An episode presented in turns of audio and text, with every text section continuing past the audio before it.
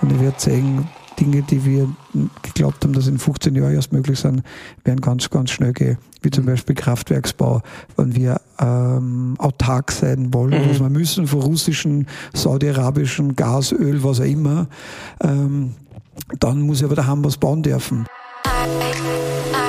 Frühstück mit Bier.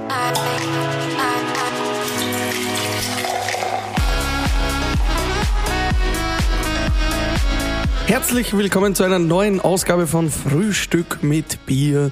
Wir sitzen heute im Herzen von Linz in einem schönen Loft, würde ich sagen, bei einem Mann, der sich mit Immobilien, mit Linz, mit der Stadt und mit coolen Dingen auskennt.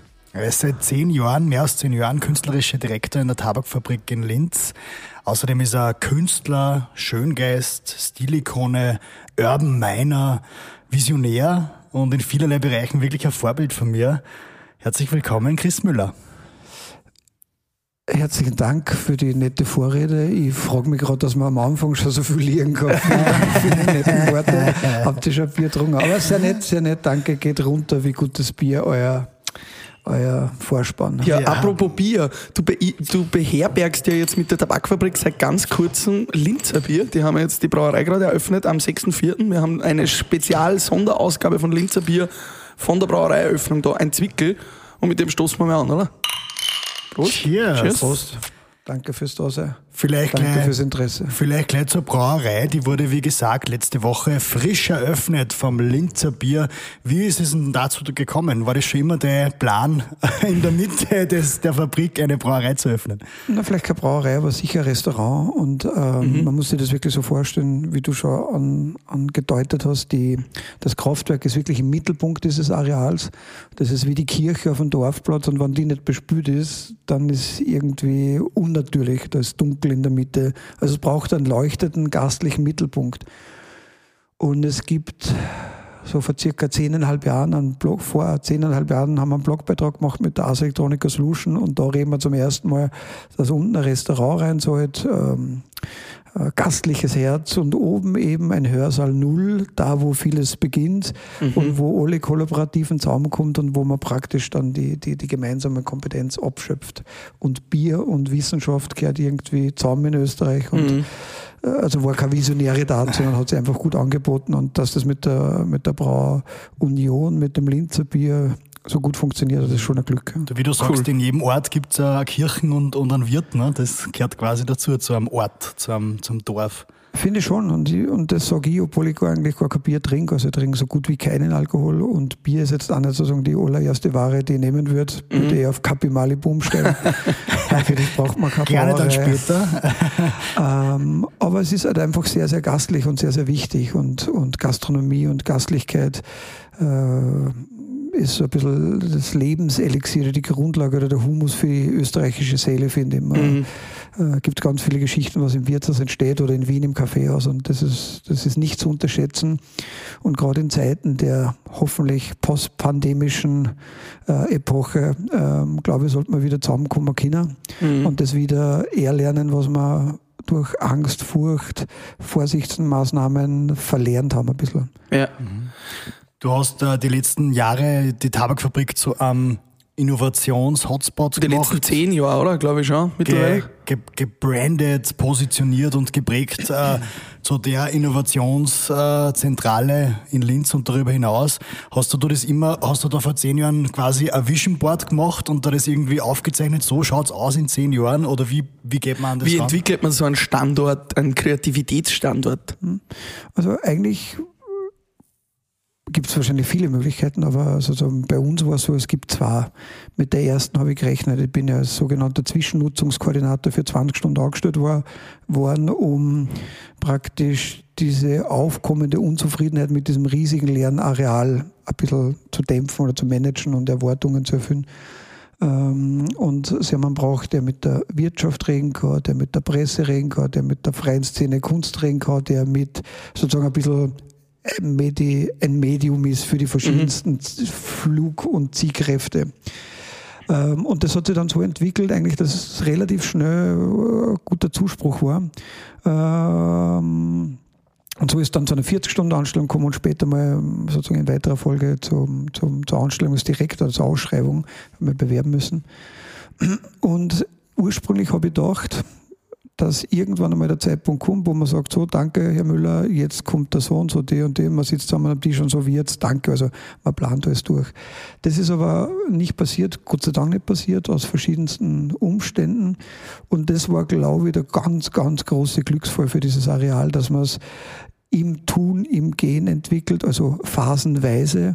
Und weise, würde ich sagen, ist da groß geschrieben ähm, und getrennt geschrieben. Das ist wahrscheinlich in so einer Stadtentwicklung nicht üblich, dass man so ein Projekt über so lange Zeit so dahintröpfeln lässt, nenne ich es einmal, oder? Weil im Normalfall, wie du sagst, gibt es eine Planung, das wird umgesetzt und ist dann fertig. Genau, und oftmals in unserem Beruf ist es so, dass die Leute die das entscheiden nicht einmal hinkommen, sondern alles von der Excel-Listen ausmachen, kein, kein Gespür haben für Areal und das ist das leider ganz, ganz oft so äh, zu beobachten in der Immobilienbranche ähm, und darum sind Häuser immer ohne Seele. Die mhm. Tabakfabrik ist aber voller Seele, voller Geschichte, voller Haptik, voller, voller geschichtlicher, historischer Haptik. Also man sieht an den Säulen, an den Fliesen, wo was kaputt worden ist. Es gibt Schrammen. Man kann nachvollziehen, wie ein Archäologe, äh, da ist ein, kaputtes Glas, also muss so das und das jenes passiert sein. Und, und man, man, kriegt sozusagen eine Geschichte mit, weil sie das so auflernt. Und für Menschen, die im digitalen Bereich arbeiten und digital hast du praktisch nichts haptisch oder unhaptisch mhm. zu sein, ist, glaube ich, Ort, der ultra haptisch ist, ganz, ganz wichtig. Und Haptik heißt ja, da kommt ja von Verstehen durch Angreifen, also Begreifen. Und das passiert da drin. Und ich glaube, die große Liebe von Digitalisierern, also für so sogenannte Brownfields mit Geschichte ist ganz wichtig oder, oder, oder ganz ähm, ja, ähm, fruchtbringend. Mhm. Und äh, das hat sozusagen diese Art der Entwicklung mitgebracht. Aber da stellt sich mir natürlich auch die Frage, wieso ist nicht irgendwann wer hergegangen und hat gesagt, ich miete jetzt wie zum Beispiel Dynatrace, die ja aktuell wieder ein Riesenprojekt planen, nachdem sie gerade ein Riesenprojekt gebaut haben, weil sie so viel Zufluss haben. Wieso ist da nicht irgendwer von die hergegangen und hat gesagt, ich nehme einfach das ganze Areal als Büro? Wieso hat man sich dazu entschieden, quasi das in diese kleinen Unterordnungen zu lassen, also mhm. jedem quasi ein kleines Büro zu geben, anstatt irgendwem ein ganz großes? Mhm. Dynatrace ist... Äh wahrscheinlich unbeabsichtigt, aber ein sehr gutes Beispiel, sehr gutes, schmerzhaftes Beispiel. Also Dynatrace ist eine wahnsinnig super Firma, also mhm. äh, aller, allergrößten Respekt. Und die waren ja bei uns, wollten glaube ich damals 13.000 Quadratmeter mhm. und wir haben das abgelehnt. Und als Kaufmann kannst du nur sagen, es hat sich wahnsinnig nicht mhm. ablehnen. Als Entwickler muss ich sagen, wenn eine Firma drinnen ist von diesen 250, die so groß ist, die saugt dann alle Kompetenzen ab. Die, es darf nicht zu groß sein. Also die, diese Portionen oder Komponenten oder Module oder Büros und damit auch der Staff darf nicht so groß sein, so dominierend, dass, dass sozusagen einer alles absagt. Und das ist die große Chance der Backfabrik, dass eben der erste kollaborative Konzern entsteht, weil es gewisse Größen gibt, Ankermieter, Junge, die das durchlüften und durch Community Management und, und Community Building und Community Formate dann verbunden werden. Und das ist die, der, der nächste Evolutionsschritt der Backfabrik. Also das, das Gemisch muss so sein, äh, dass man nie Schatten erfährt, weil der Nachbar so groß ist. Mhm. Oder so gut zahlt, dass er alle ausrahmt von den Büros. Sehr interessant. Also du hast zuerst von der Haptik und von dieser Seele gesprochen. Du beschäftigst dich ja sehr mit dem Raum und wie der Raum auf den Menschen wirkt. Ich habe vergessen, wie der Fachbegriff dafür ist. Äh, also das, mein Studienfach war ja. Bildhauerei, transmedialer Raum. Transmedialer mhm. Raum. Ähm, was, was kannst du da für ja, Weisheiten uns, uns sagen, wie wirken Räume auf Menschen und was ist wichtig, wenn man so einen Raum gestaltet. Wieso haben viele dieser neuen Gebäude, wie du angesprochen hast, keine Seele und andere schon Seele? Also es liegt, das ist ein Bündel an, ein wirkliches Bündel an Maßnahmen. Aber vielleicht kann ich ein paar sagen. Mhm. Also wenn du zum Beispiel Fragmente hast aus einer anderen Zeit, du baust einen Bauernhof um und der alte Fußboden ist nur von, von der Kühe gebaut drinnen, dann nimmst du diese Geschichte mit und wenn wer bei dir zu Gast ist, dann wirst du sagen, hey, da war früher die Kuh gebaut und du siehst genau, wo die Kuh geflogen ist. Also das ist einmal die Materialität aus einer anderen Zeit, nimmt eine Geschichte mit, so wie wir erzählen, früher rauchten hier die Tabakwaren, heute rauchen die Köpfe kreativer Menschen. Mhm. Aus dem, was passiert ist, entsteht ja sozusagen eine Geschichte und die, die erzählst weiter. Das zweite ist natürlich Materialitäten. Heute macht man die gruseligsten äh, gruseligsten Fassaden oder äh, Geländer in Nieroster, damit man ja nie wieder irgendwas machen muss und es günstiger, weil man wenig Einsatz hat, aber es wirkt halt trotzdem anders wie ja, ein Holzhandlauf mhm. oder Altsholz mit Verwitterungen. Ein Mensch hat Falten und ein Holz kriegt halt ähm, entlang der Wachstumslinien sozusagen äh, Unregelmäßigkeiten. Also die, die, die Frage der Geschichte, was nimmt man mit an Fragmenten, wie erzählt man die Geschichte, dann auch die Frage der Materialitäten nimmt was mit. Also das ist natürlich ganz, ganz wichtig, wenn alles so glatt ist und so abweisend, dann sagt das Wort, also alles mhm. ist, dann, dann wirst du gar nicht einige.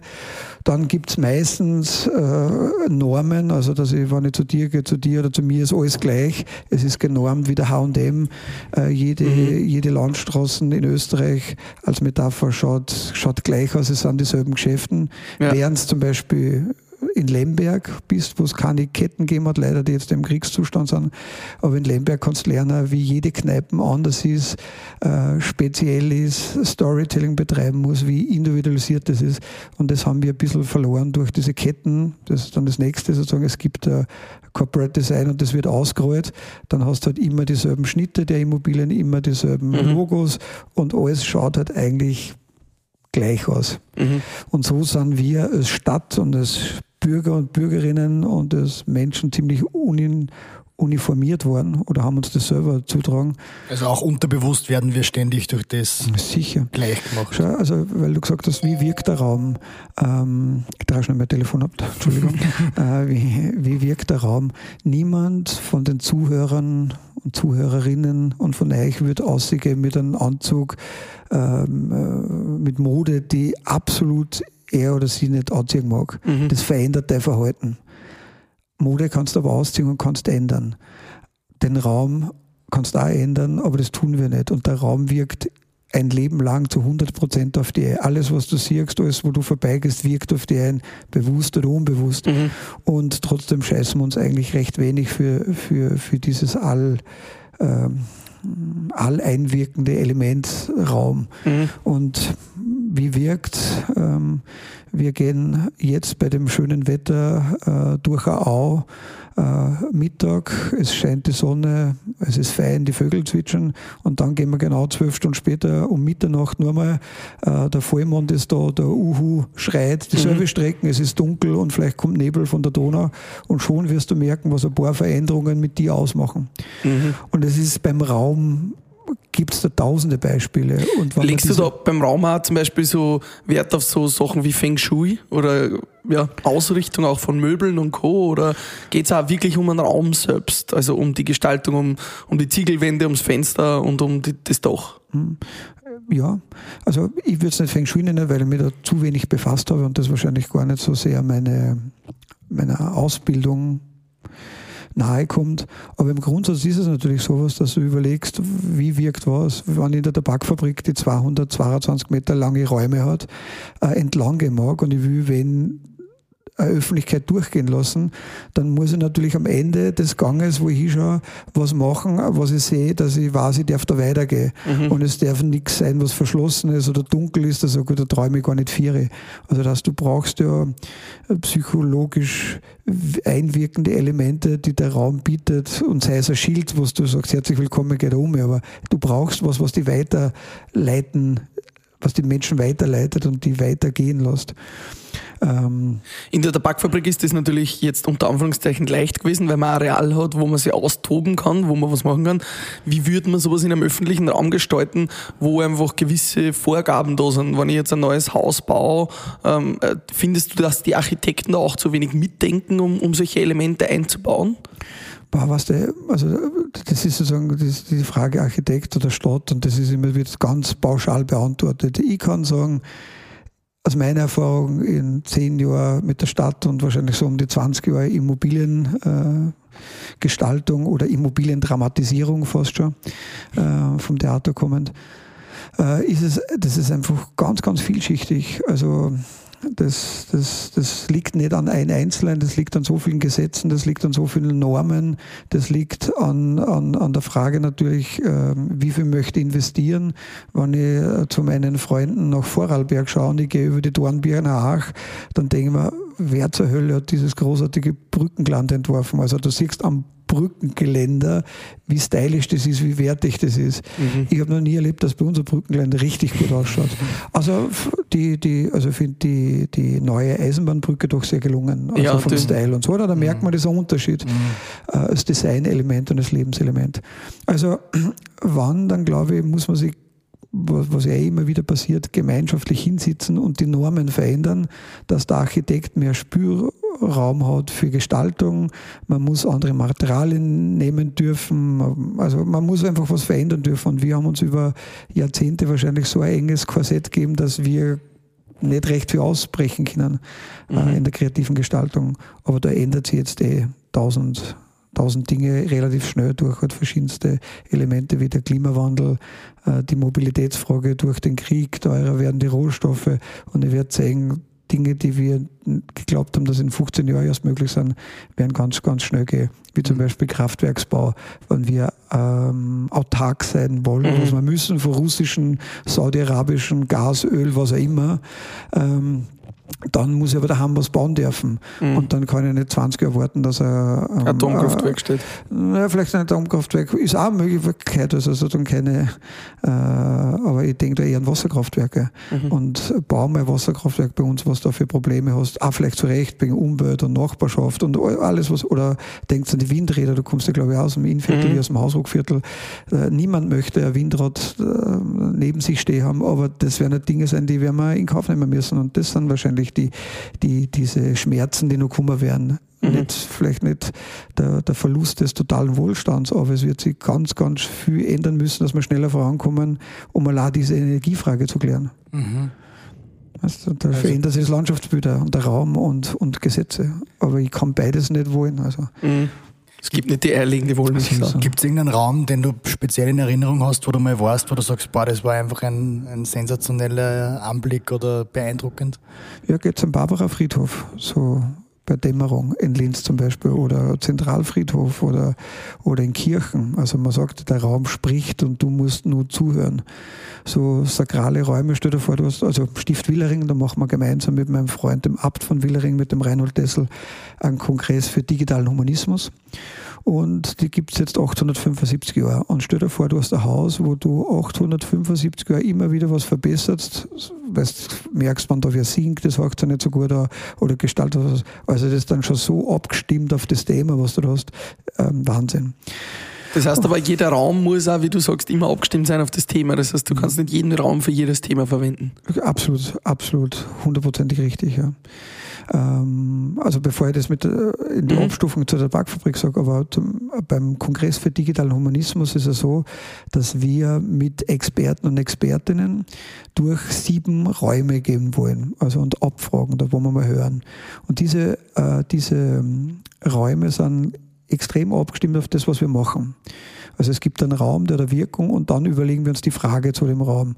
Und zum Beispiel, also zwei Beispiele möchte ich ja nennen. Wir gehen ab einem gewissen Punkt in die Katakomben. Das sind so Gewölbe mit unglaublich dicken Säulen. Das ist der Lebenboden und da ist vor 875 Jahren beschlossen worden, da bauen wir einen Dom, da bauen wir einen Stift, als Kirche drüber. Und du siehst diese, diese Mauern, die das alles trägt und den Lehmboden, wo die Leute das gestampft haben. Du merkst also, da ist ein Gebäude, das unglaublich viel Gewicht hat, hat 875 Jahre überstanden und das ist unsere Metapher, dass wir da unten reingehen und der Harald Katzmeier von FS Research wieder Keynote halten, was denn diese Mauern ähm, zum Einsturz bringen könnten was sind die digitalen Trompeten von Jericho? Sind das die Fake News, die unser, mhm. unser äh, sind das sozusagen äh, Deepfakes, sind das Algorithmen, die so gesteuert sind, die uns praktisch immer mehr individualisieren? Und also, dass der Raum unglaublich mit dem zusammenschwingt, was, was wir für Frage stellen. Dann gehen wir gemeinsam in die Totenkapelle und die Totenkapelle ist natürlich, wie es der Name schon sagt, auf den Tod ausgerichtet.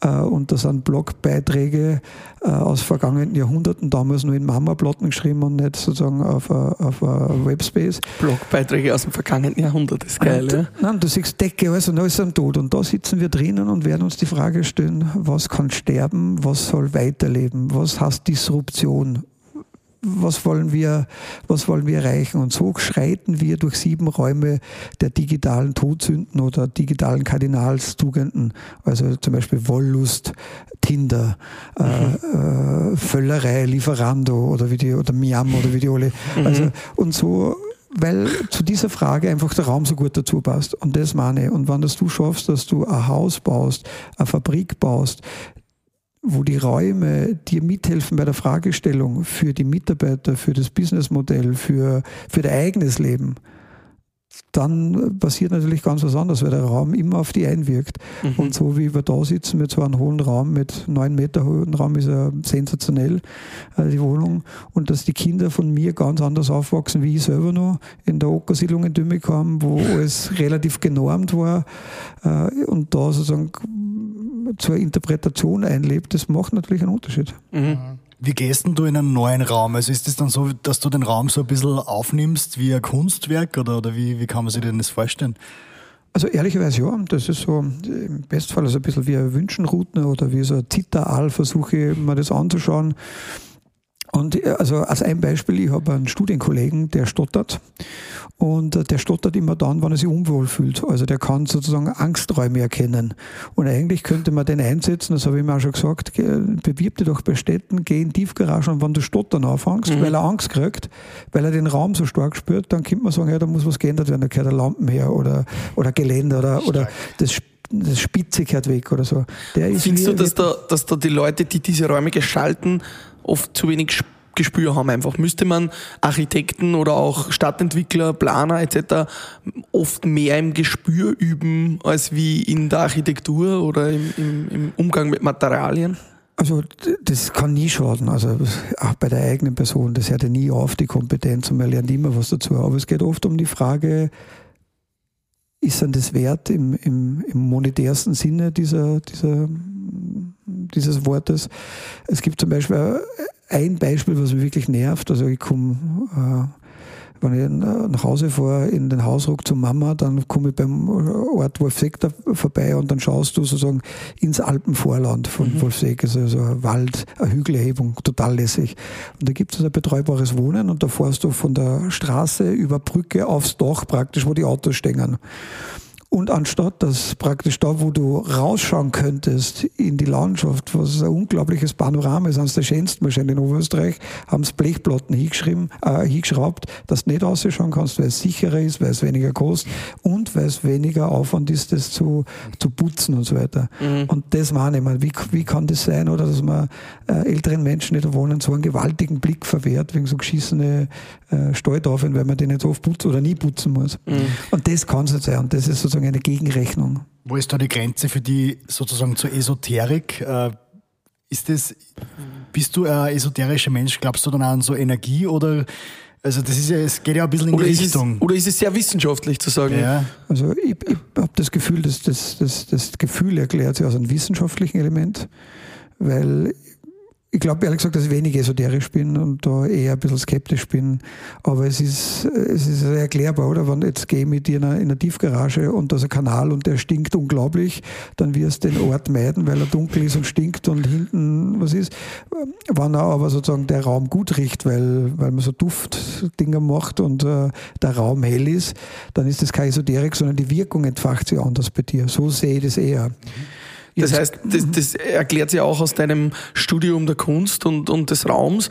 Du, du begründest es trotzdem auch sehr, sehr wissenschaftlich alles und sagst, okay, so wirkt einfach ein Raum und, und das lässt sich ja alles erklären. Genau, so, so würde ich sehen. Mhm. Also ich halte nichts davon, also ich nehme das, na, kein weg, aber wenn man sich einen Traumfänger aufhängt, habe ich nicht das Gefühl, dass man bessere Träume hat. Oder ausreichern. Ja, oder sowas. Mhm. Aber der, der, der, der, Punkt ist, der Raum wirkt einfach und das sind, das sind die einfachsten Elemente, mhm. so wie du den Regler richtig einstellen musst und die Lautstärken und passt der, der Kontaktpunkt zwischen Klinke und äh, Mischpult. So gibt es halt auch Gesetzmäßigkeiten, die ja nicht wir erfunden haben, sondern die gibt es ja äh, von Brunelleschi und Hochrenaissance und, und Ägypter, das sind ja der, der goldene Schnitt, das sind ja die Dinge, mhm. die, die das gibt. Ja. Das mhm. nicht, und das, glaube ich, sollte man sich wieder ein bisschen hervorrufen. Hey Pascal, ich habe gerade auf Blinkist gehört, was Paare zusammenhält. Ach ja, das ja. ist ja spannend. was, was uns beide zusammenhält. Was hast du rausgefunden? Man muss sich riechen können. ja, ich riech dich bis darüber. ja, Blink ist die App, die unser Leben eigentlich wirklich verändert hat. Jeden Morgen in der Früh 15 Minuten Blink ist, das ist so ein guter Tag zum Aufstehen, würde ich sagen. Die Quintessenz, das Wichtigste aus Sachbüchern, aus Podcasts in 15 Minuten zusammengefasst. Super für Leute, die sich Zeit sparen wollen und einfach die Essenz aus einem Buch oder aus einem Podcast herausfinden wollen. Genau. Wir machen das regelmäßig, weil wir wenig Zeit haben und trotzdem Neues lernen wollen. Mhm. Deshalb haben wir für euch einen Rabattcode von Blinkist. Den verlinken wir euch schön in den Show Notes. Er heißt blinkist.de slash mit Bier. Oh, so ein schöner Rabattcode. Checkt euch jetzt die 25%, klickt drauf und jetzt geht's weiter mit unserer Folge Frühstück mit Bier mit Chris Müller. Reden wir ein bisschen über die Zukunft. Äh, du beschäftigst dich natürlich auch sehr viel mit der Zukunft, äh, generell der Stadtentwicklung, aber auch generell. Wie glaubst du, schaut die Welt aus in 20, 30 Jahren? Boah, wie schaut der Stadt aus? Was mich, was mich da ganz besonders interessiert, nehmen wir es vielleicht einfacher gesagt, am Beispiel Linz. Wir haben jetzt die äh, Corona-Krise hinter uns, wir haben ein riesengroßes Thema mit Krieg, erhöhten Preisen, Stoff, Preis, Preisbildung mit, mit, mit Rohstoffen. Wie schaut die Mobilität in Linz in 20 oder 30 Jahren aus? Wie schauen Häuser in 20 oder 30 Jahren aus? Die Stadt wird immer wärmer. Also wie können wir es vielleicht am Beispiel der Stadt Linz nehmen, wie wird die in 20 oder 30 Jahren ausschauen? Und was muss sich ändern, damit wir dorthin kommen? Mhm. Also das kann ich probieren, will aber gleich äh, vorweg schicken, dass sicher nicht stimmt, was ich sage. weil, weil das, so, das wir uns dann in 20 Jahren an. weil, weil es so nicht funktioniert, ja, dann war es ja einfach. Also man ja. muss immer, da gibt es einfach viele geschichtliche Windungen und Zeitenwenden und, ja. und Anlässe, so wie jetzt der Krieg, dass auf einmal alles anders ist oder der Klimawandel. Also, aber ähm, also Linz ist zumindest in einer Größe, also es gibt sozusagen im alten äh, Griechenland und das ist der Vorteil von Linz, hat man gesagt, wenn eine Stadt zu groß wird, muss man neue gründen. Es hat nicht sein dürfen, dass eine Stadt äh, äh, äh mega, mega City wird, mhm. weil dann ganz einfach die Einheiten der Verwaltung das immer verwalten haben können. Und dann haben wir gesagt, bevor sie keiner mehr kennt, bevor das im Chaos mündet, muss man eine Eiche gründen. Und Linz ist in einer Größe, wo das eigentlich gut beherrschbar ist. So. Dann äh, glaube ich, dass Linz äh, flächig so kompakt ist, dass wahrscheinlich äh, viel mehr äh, Mikro- oder Mikromobilität äh, äh, stattfinden wird. Das heißt, die Räder werden mehr werden, Buslinien werden mehr werden. Natürlich wird auch die Technologie der Busse anders, also von Diesel auf Wasserstoff oder Elektrizität, das ist die große Frage. Linz bemüht sich da sehr, ein Wasserstoff vor äh, Vorreiter. Reiter oder Vorreiterin zu werden, gemeinsam mit den Industriebetrieben.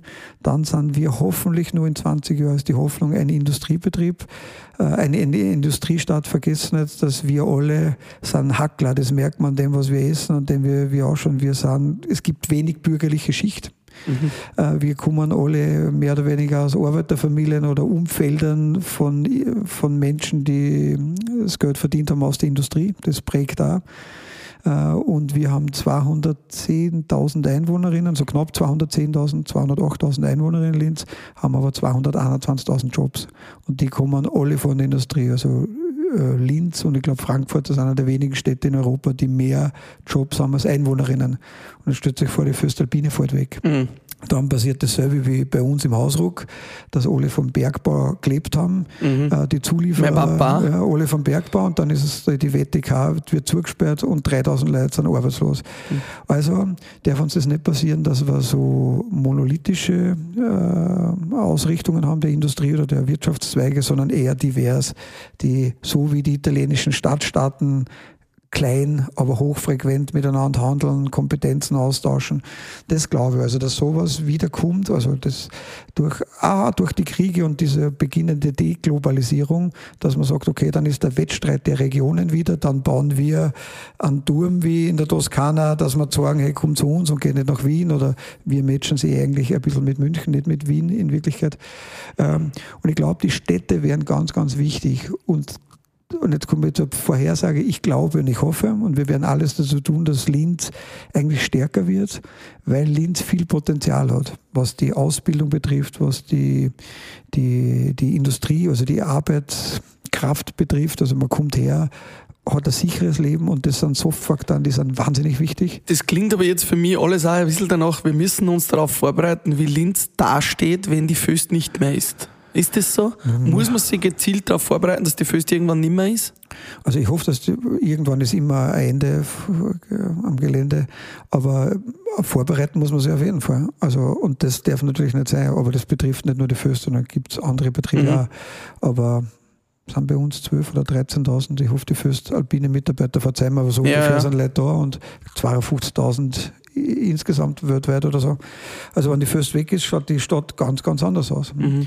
Das ist eh klar. Also äh, auf das muss man sich vorbereiten, weil sonst wären wir genauso abhängig wie von anderen Ländern die, mit dem Öl oder so, was wir gemacht haben, nur mhm. von Arbeitskraft.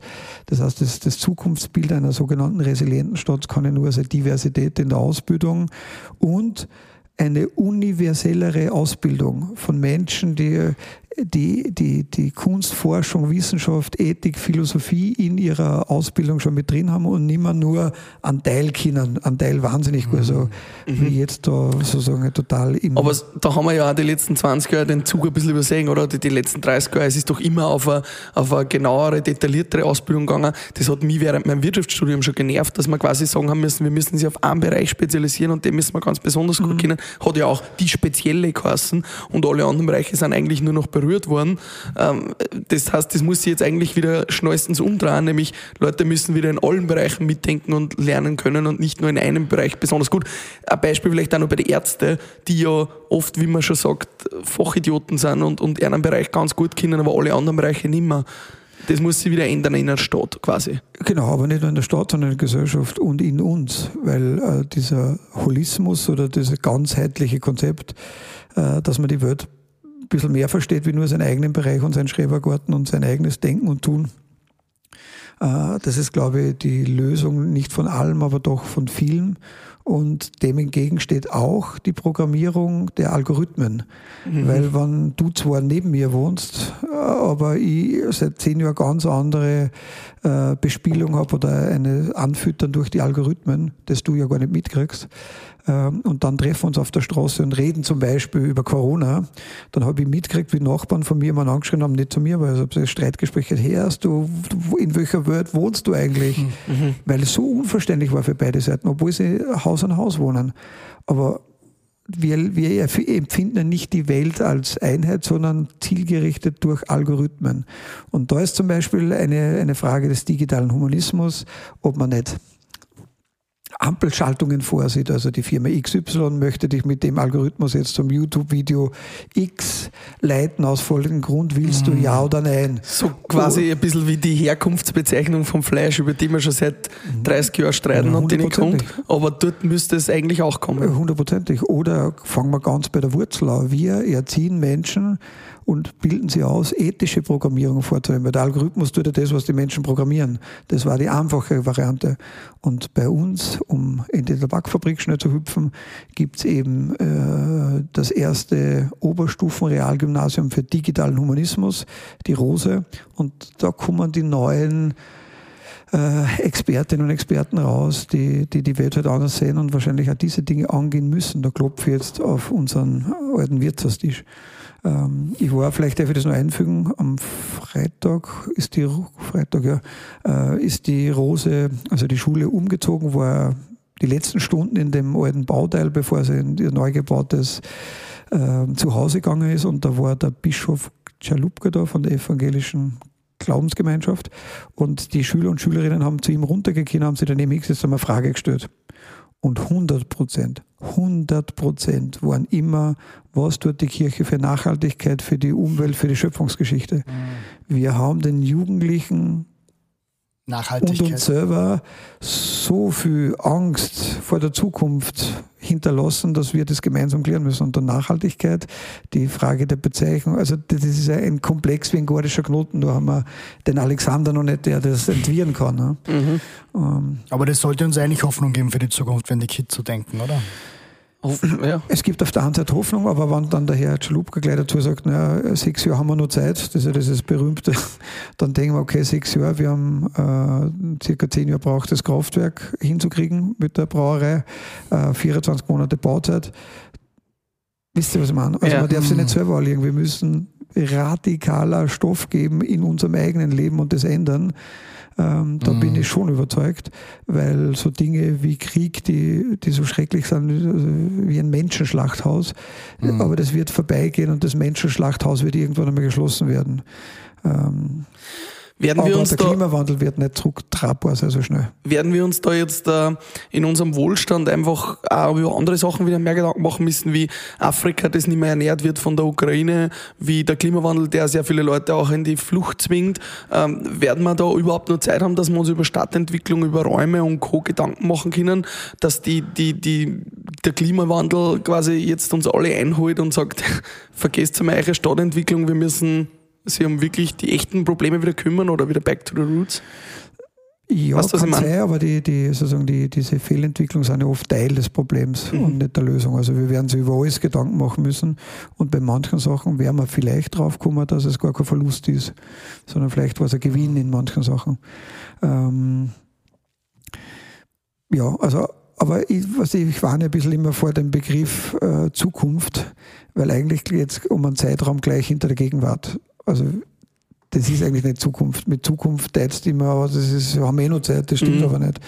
Eigentlich nach dem Gespräch müssen wir uns schon wieder überlegen, was haben wir aus der Runde gelernt, wie werde ich mein Leben ändern und wie kann ich die, die, die großen Strukturen so beeinflussen, dass die mitmachen. Also das sind wir ja nicht nur uns, sondern auch unseren, unseren Nachkommen schuldig. Mhm. Also, aber vielleicht darf ich das noch, es darf nicht zu apokalyptisch werden.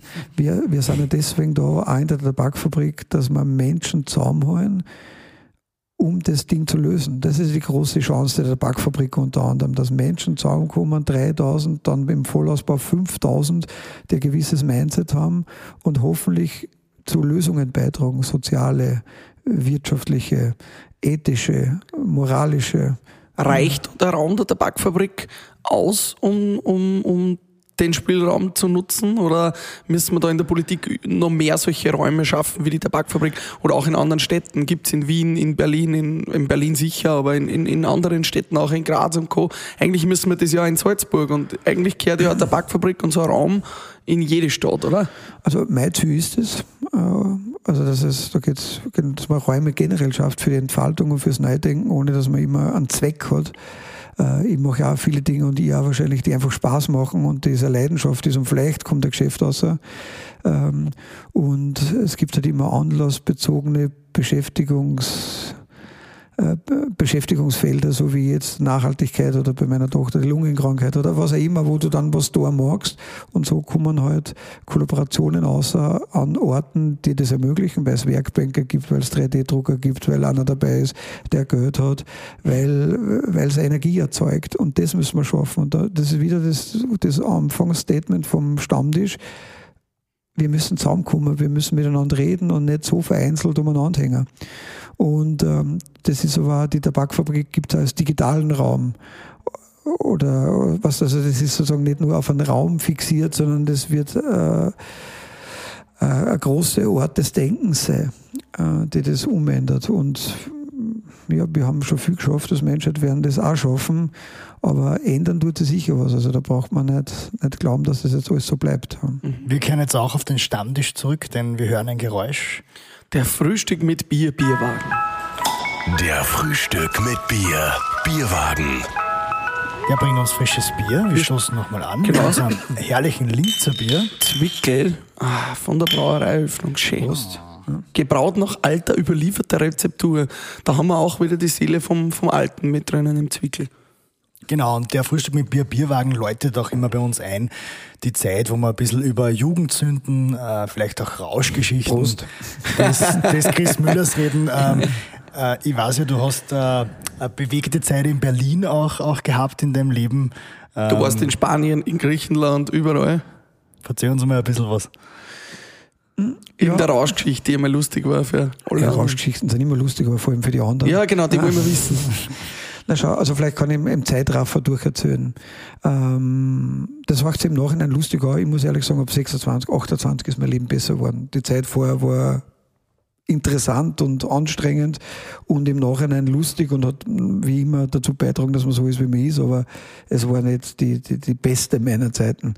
Aber ich bin halt ein, ein ziemlich, wirklich ein schlechter Schüler gewesen, habe zwei Klassen gar nicht abgeschlossen und ich habe ein Ohrringel schon gehabt und ich habe gelbes Leiberl gehabt und was auch immer. Und warum ich das erzähle, ist, weil die Lehrer haben gesagt, na, wenn du ein Ohrringel da hast, bist du schwul, wenn die, das Loch dann sehen in deinem Ohr oder so, dann äh, kannst du nicht die Meisterklasse machen.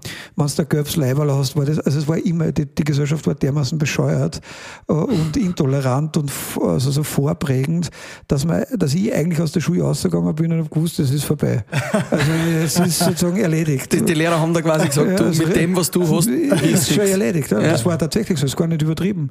So, und dann gehst halt in Wirtshäuser und Kneipen und dann triffst halt Leute, die anders ausschauen und das hat mich unglaublich angezogen.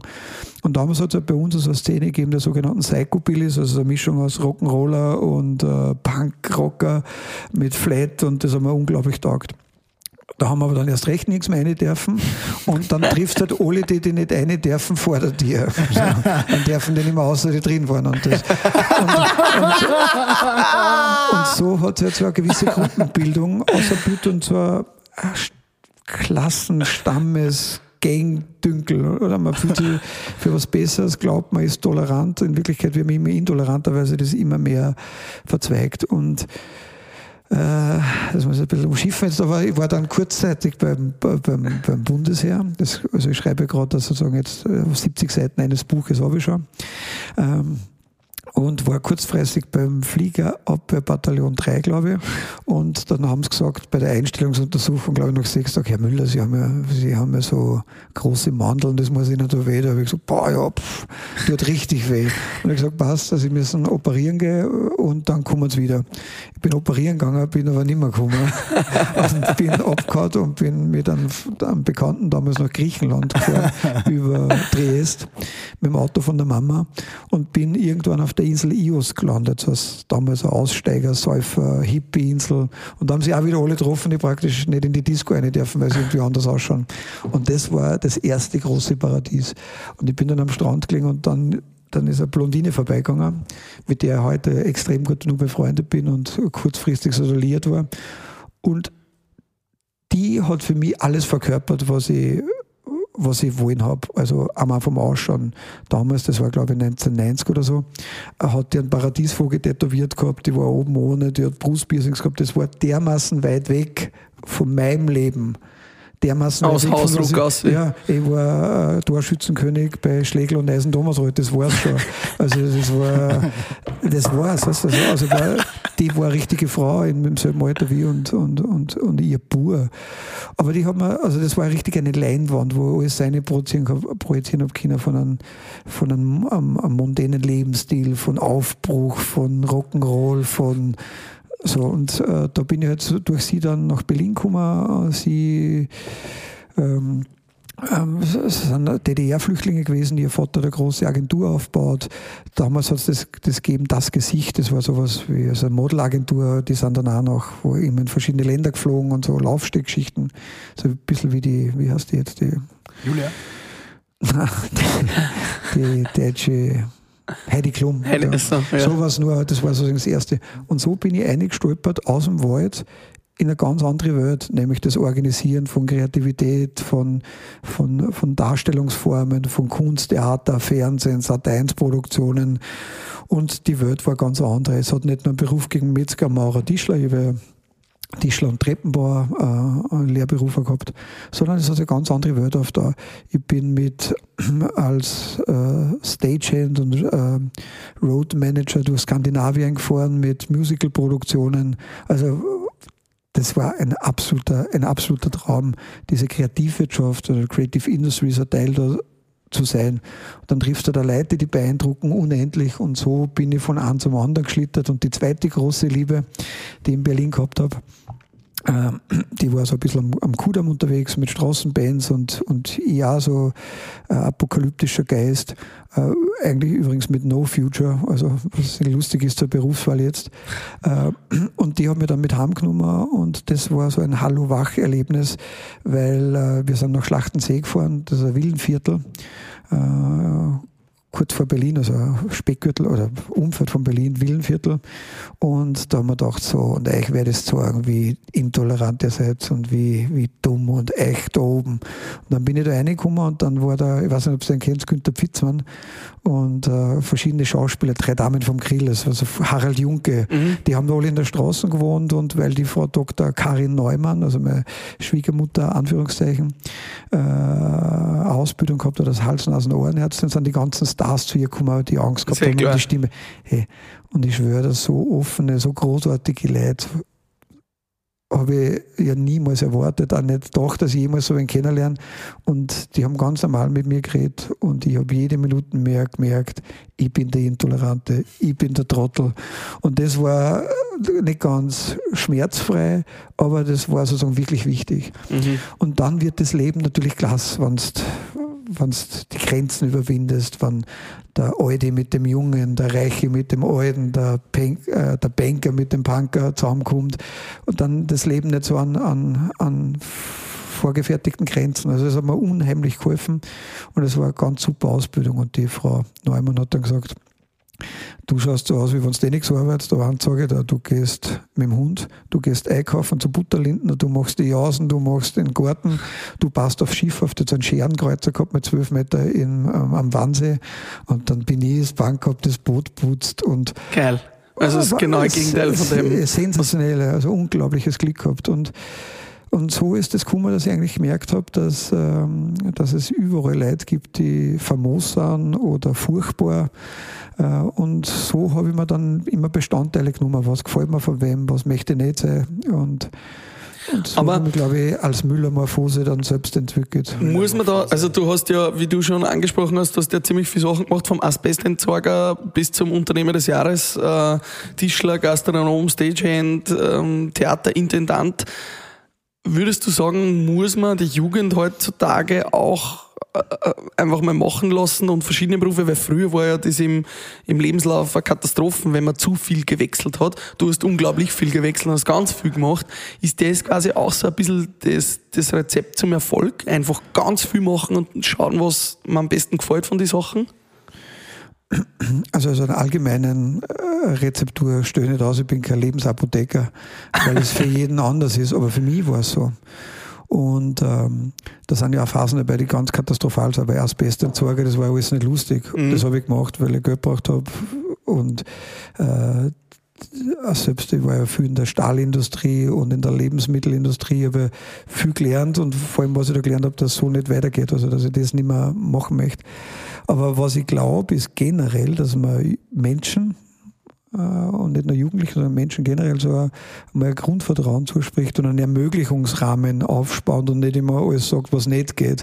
Nicht immer, schau, äh, also ich habe heute mit zwei Bekannten geredet und alle Kinder haben einen Fünf in Mathematik. Mhm. Die sind so super und nur Mathematik stresst und Mathematik hin und Mathematik her und man trampelt ein ganzes Jahr nur auf dem umeinander, was man nicht kann. Was man nicht kann. Und, ich meine, das ist ja alles ein Witz.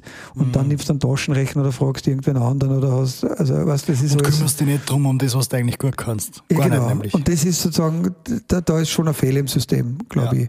Und äh, durch das, dass wir äh, daheim in Scheidung gelebt haben und sich keiner um mich gekümmert hat, war das einfach unglaublich super. Also hat Schwierigkeiten auch gehabt, aber es war eine wahnsinnige Freiheit. Und das ist das, was ich versuche bei meinen Kindern zu, einer zu sagen, auch durch die Lebensführung und die Lebenshaltung als Vorbild im Wortsinnfunktion, weil die sehen die ja jeden Tag und kopieren die ja irgendwie, dass egal was sie machen, also wenn sie reinhauen, das ist schon wichtig. Also es ist keine so laissez-faire-Geschichte, sondern du sollst dich schon vertiefen in die Sachen und die bemühen und das alles ordentlich machen. Aber wenn es nicht ist, dann ist es nicht und dann es ist nicht, ist nicht der Weltuntergang, sondern sie werden einen Weg machen und sie werden großartig werden. Da bin ich sehr überzeugt davon. Da bin ich sozusagen ein gebranntes Kind und unglaublich demütig, dass es bei mir anders geworden ist. Mhm. Aber eine Rezeptur würde ich nicht ausstellen, weil meine Tochter zum Beispiel, die schreibt sie mit der Öfe Excel-Listen und macht alles selbstständig und brauchst nie was, sagen, sie hat eine ganz andere Lebensführung. Wie? Für mich ist es eine Katastrophe und sie wird sich umgekehrt denken, wie kann man nur so leben? Wegen Berlin wollte ich noch fragen, äh, ist das ist es heutzutage auch noch so, dass Berlin so die absolute Vorreiterstadt ist, was diesen Vibe angeht? War das damals so? Äh, sollten wir alle ein bisschen mehr Berlin-Vibe haben in unseren Städten? Was die trauen wir da keine Urteil erlauben. Also, ich, jetzt nächste Woche fahre ich wieder aus, ein paar Tage nach Berlin zu, zu Bekannte. Äh, das ist immer nur so ein bisschen das Heimatgefühl. Aber Berlin hat sich natürlich total verändert, weil wie ich ausgegangen, ausgezogen bin, hat es ja ist die Mauer gerade weg gewesen oder zum großen Teil sozusagen war es offen, aber die Mauer ist noch da gestanden. Äh, und diese unglaubliche Titanentransformation, die die Stadt durchgemacht hat. Da hat es den Potsdamer Platz noch nicht gegeben, da hat es Streitereien gegeben ohne Ende, bei jedem Haus, also wie, wie Heiserkampf, ist da gefeitet worden, wie die Stadt ausschaut. Und das ist natürlich unendlich interessant, wenn du da dabei bist und du das Gefühl hast, das ist alles noch ein bisschen Wildwest. Und das ist natürlich nicht mehr so. Also die Frage, äh, ist es nur so die Vorreiterstadt, würde ich glauben, ja vielleicht. Die Frage ist, was du willst mit deinem Leben. Aber so zu meiner Zeit, wo es im Umbruch war, ist für mich persönlich ähm, super gewesen. Und äh, vielleicht einfach nur Lemberg oder Ivana Franziski in der Ukraine ins Spiel bringen, wo ich ja Freunde habe und auch in Kreativfabriken da war es noch so. Mhm. Die sind alle zurückgezogen und haben gesagt, jetzt ist eine Aufbruchstimmung und äh, wir wollen da mitarbeiten. Leider ist dann dieser Hurenskrieg gekommen. Und ähm, ja, aber das war so, also der, der, totale Umbruch. Das muss man aber mögen. Andere wollen geordnete Bahnen. Also für mich war damals die Zeit besser wie die heutige.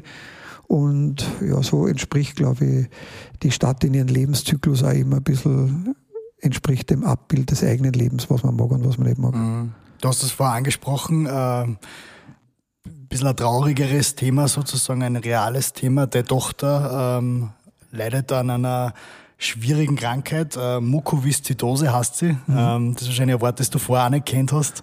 Vielleicht erklärst du kurz, was das ist. Und also Mukoviszidose ist die, die häufigste der seltenen Krankheiten und Mukoviszidose ist ein Gendefekt, der die unterschiedlichsten Auswirkungen haben kann. Aber die, die, der häufigste ist praktisch, dass äh, die, ich mag es nicht zu technisch machen oder zu, zu medizinisch, dass die Chloridkanäle gestört sind, man einen anderen Salzhaushalt hat und genau das nicht passiert, wie wenn ihr zwar um fünf in der Früh nackert ins Meer rennt und das Salzwasser durch eure Nasen geht, dann fängt sie an zum Niersen, Schleim geht aus, ihr kennt das Gefühl, oder? Mhm. Und das ist bei den Kindern nicht so, sondern jeder Schleim, der gebildet wird, bleibt im Körper. Er geht nicht außer. Mhm. Dadurch füllt sie die Lunge mit Schleim, die Lunge, also die, die, die verschleimte Lunge hat dann Bakterien, es gibt Entzündungen, es gibt Lungenentzündungen, es gibt multiple Effekte von dem. Mhm. Äh, und dasselbe passiert aber im Darm oder in allen Organen. Das heißt, äh, der Darm verstopft, du hast einen Darmverschluss. Also es ist hochkompliziert und ganz schwierig. Und als ähm, es gibt keine Heilung dafür mhm. äh, und es verkürzt natürlich auch das Leben und, und das ändert das Leben auch. Und du musst unglaublich diszipliniert sein. Also meine Tochter braucht jetzt um die 40 Tabletten am Tag, die sie zur Nahrung äh, nimmt und muss äh, ins Krankenhaus gehen, turnen und daheim turnen und sie darf keinen anderen Hand geben und sie darf nicht das so Hand durchnehmen. Sie muss dreimal am Tag sogenannte Aerosole inhalieren und vieles mehr. Und da gibt es halt in der Auswirkung Kinder, die sind so schwer krank, schon mit zwei Jahren und andere mit zehn Jahren oder 15 oder mit 20 Jahren, sehr unterschiedlich. Aber es ist natürlich eine Krankheit, die das Leben schon massiv mhm. anders gestalten lässt. Und gegen die Krankheit kämpfen wir heute halt oder kämpfe ich heute halt und meine Familie und alle, die Kinder haben in dem Bereich, weil das ist das Einzige, was du machen kannst, sonst mhm. stirbst du vor Panik oder niemand will, dass das eigene Kind voran stirbt. Äh, und wenn du das immer vor Augen hast, ist das schon ähm, schwierig, sage ich mal, dass man da durchkommt. Und da, da ist der Talboden der eigenen psychischen Belastung, bis du den erreicht hast, das ist ein ganz schwieriger Abwärtstrend.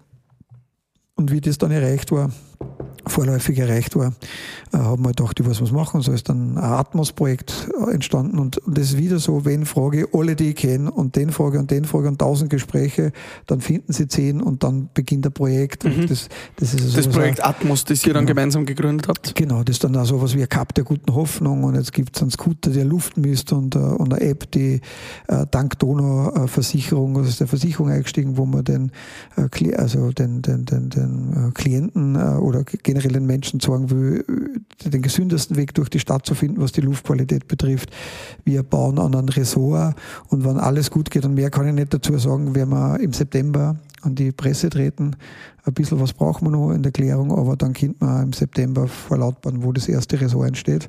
Mhm. Zu dem Thema ist natürlich unglaublich viel da und diese Arbeit hilft natürlich, äh, dass man nicht immer drüber nachdenkt, wie schlimm es ist und ich möchte halt immer der Mungo sei, der die Schlange bekämpft oder tötet, die Schlange der Angst und nicht das Kaninchen, was vor der Schlange sitzt und selber mhm. umgekehrt Angst hat. Und, und ganz ein wichtiges Thema sind da eben, wie du sagst, Aerosole, Luftqualität, auch die Lunge wird beeinträchtigt. Ich bin selber Asthmatiker, mhm. bin vor nicht ganz einem Jahr jetzt aufs Land gezogen wieder quasi, also ich bin in den Speckgürtel gezogen mitunter auch deswegen, weil ich, weil ich im wahrsten Sinne des Wortes als Asthmatiker nach 10, 11 Jahren die Stadt nicht mehr atmen habe können. Ich habe mich eingesperrt gefühlt. Die Luft hat mir oft gefehlt zum Atmen. Wird das ein Problem noch in der Stadt? Wie, wie geht man das Thema an? Auch die Luftentwicklung, die Luftqualität, die ist ja in Linz auch über die Jahre immer besser geworden, aber sie ist eigentlich immer noch schlecht. Mhm. Ich sehe oft, wenn ich heimfahre nach Altenberg, sehe ich über die ganze Stadt drüber und sehe richtig diesen Dies und diesen, diesen Smog richtig auf der Stadt sitzen und denke mir so, ich bin immer froh, wenn ich da rausfahre und richtig merke, ach, jetzt atme ich durch, ich bin neben am Wald, ich habe unglaubliche Luftqualität. Wie, wie geht das Thema noch in Zukunft mit der Stadt zusammen? Ja, also leider ist es gar nicht mehr auf die Stadt beschränkt, sondern auf die Welt. Ja. Ist ein globales Thema und ich glaube, letzte Woche hat die WHO also bekannt gegeben, dass 96 Prozent der Städte weltweit in schlechter Luft leben oder gefährlicher Luft. Es sind ja auch unglaublich viele Menschen, die dadurch sterben. COPD, Asthma und Co. Ja, ja, also so. drei der fünf tödlichsten Krankheiten für die Zivilisation sind schon von der Lunge. Aber das geht auch darum, dass Menschen, die oder Frauen, die sozusagen schwanger sind, diese PM1 äh, ähm, ähm, Partikel, also mhm. Schwebeteilchen in der Luft, das sind ja Aerosole, das sind ja Schwebeteilchen in der Luft, das können Abgase sei Reifenabrieb, Staub, Blütenstaub, also gute, mhm. schlechte, weniger gefährliche, sehr gefährliche, das sind Aerosole, die atmest du ein und je kleiner die sind, desto weiter gehen sie in den Körper und das geht bis in die Plazenta. Das heißt, wenn du in einer staubigen Stadt lebst, lebst du schon ein ganz anderes Leben wie, wie im Grünen. Im Grünen ist aber dann die Gefahr, und das kann man jetzt sehen, wenn es zu lang trocken ist, die Bauern äh, fahren mhm. übers Feld, es staubt, vorher ist aber irgendein Dünger aufgebracht worden, äh, künstliche, das inhalierst du da. Mhm. Das heißt, die Themen, die wir haben, sind Städte, Landwirtschaft, Verkehr. Äh, und da ist die Vorhersage eher nicht so günstig, was, was, die, was die Luftqualität betrifft. Und äh, das ist so, was mich, was mich drum angenommen habe, weil es mich interessiert, weil es das Leben unserer Kinder, also unser aller Kinder, äh, verlängert. Und ähm, also da habe ich schon ein bisschen Bedenken, dass das unterschätzt wird, weil Luft ist immer unsichtbar, du kannst es nicht greifen. So lange bis sichtbar ist, dann hast du aber schon ein richtiges Problem. Was ist die Lösung? Die Lösung wird sein, einmal in erster Linie nicht den Regenwald abzuholzen und, und, und Baumflächen, oder, die unseren Sauerstoff produzieren, aber auch den Schadstoffausstieg einfach massiv zu reduzieren, oder? Genau, und dann gibt es ja, also auch, äh, da unten ist eine Bushaltestelle, da bleibt der Bus stehen, das wäre es vielleicht heute noch hören. Und dann gibt er Gas, weil er wieder Energie tanken muss, also beschleunigen muss mhm. und dann stoßt er halt viel mehr aus. Und die Frage ist halt, ist er elektrifiziert oder ist er Diesel?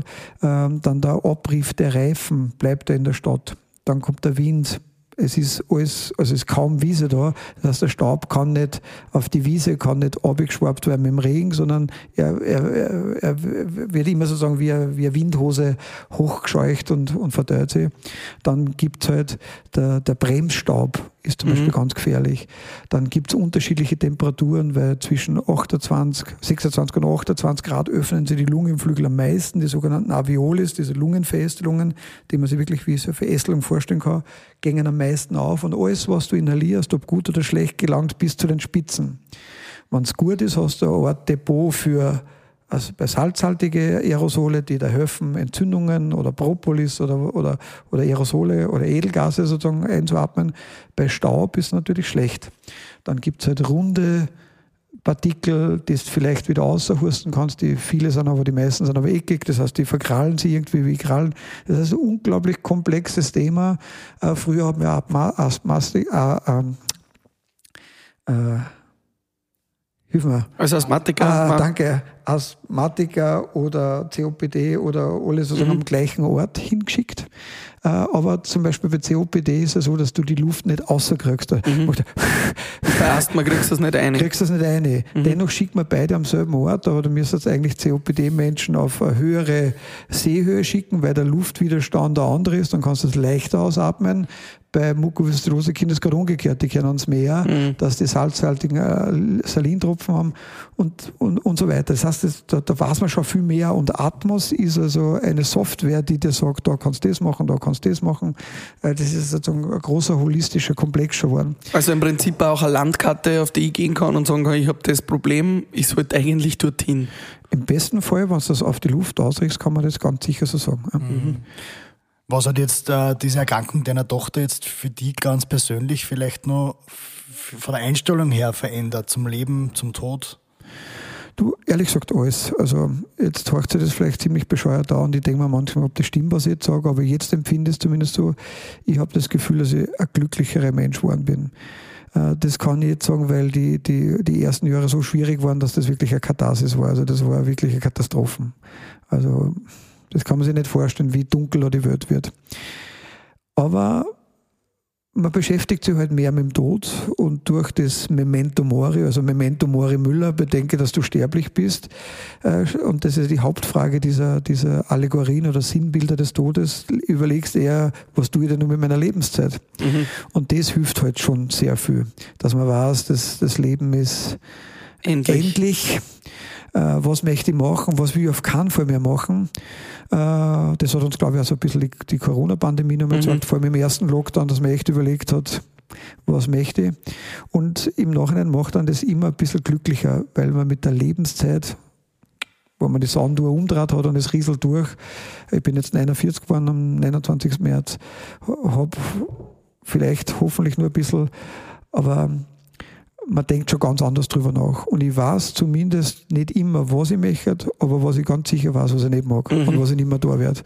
Und das ist auch schon ein, ein, ein guter Leitindex. Also Memento Mori durch das eigene Umfeld zu erleben, dass wer schwer krank ist, sterben wird oder sterben wir jetzt da eh alle. Also du nimmst das an, das heißt, das Tod mhm. ist nicht mehr so abstrakt, sondern du lernst das halt täglich damit umzugehen und, und eigentlich ist das ein bisschen befreiend. Mhm. Das ist schon ein bisschen befreiend, würde ich sagen. Sich auch den Raum des Todes wieder etwas näher anzuschauen. Ja, Ganz sicher, und das schaut nicht. Wir stecken unsere Alten weg, unsere Siechen und unsere Kranken. Äh, wir reden kaum über, wir reden über alles. Wir haben Fuck-Up-Nights, wir reden, wie großartig sind. Wir, wir zeigen unsere Urlaubfotos auf Instagram, wie das Leben halt sein soll oder wie wir glauben, dass wir uns präsentieren wollen. Aber ernsthafte Themen, wann wer krank ist und so, blendet man eher aus. Mhm. Oder auch den Tod, oder hast du schon eine, eine Lebensversicherung und so. Ich habe mir zum Beispiel jetzt einen Grabstock gekauft, äh, auf Willhaben, habe einen gesucht, der von der Grundfarbe, Grundfarbe und Grundform passt, habe den abgeholt aus Niederösterreich.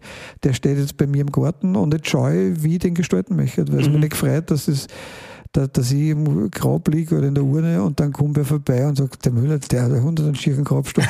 und ich habe nicht einmal selber gemacht. Das, das, das, regt mich irgendwie auf in der Vorstellung. Und dann fragst du da, was soll denn oben stehen oder was soll nicht oben stehen. Jetzt steht der im Garten und die Kinder senken natürlich auch.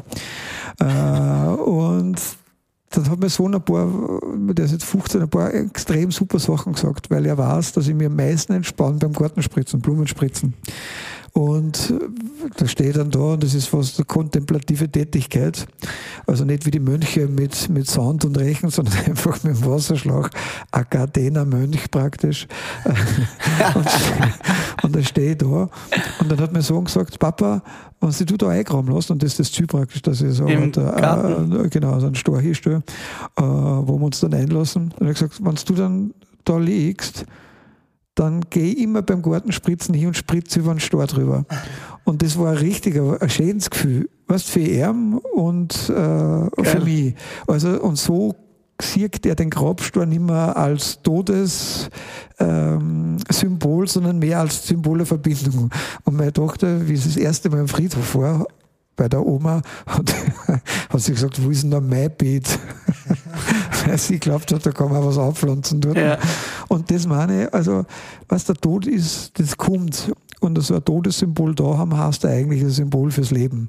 Und mhm. dann zu überlegen, hey, Glas, dort spritzt dass man der Sohn mit, mit dem Gartenschlag drüber, ist doch eine feine Vorstellung. Mhm.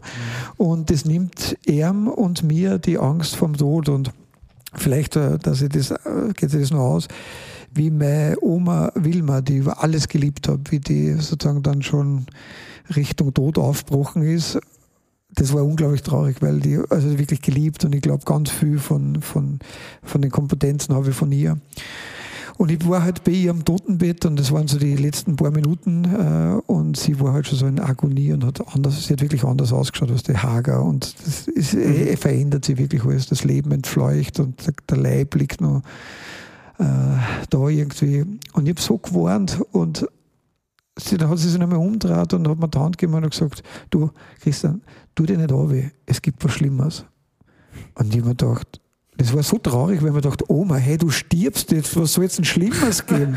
weißt du, das ist das Ärgste überhaupt, das Endgültigste.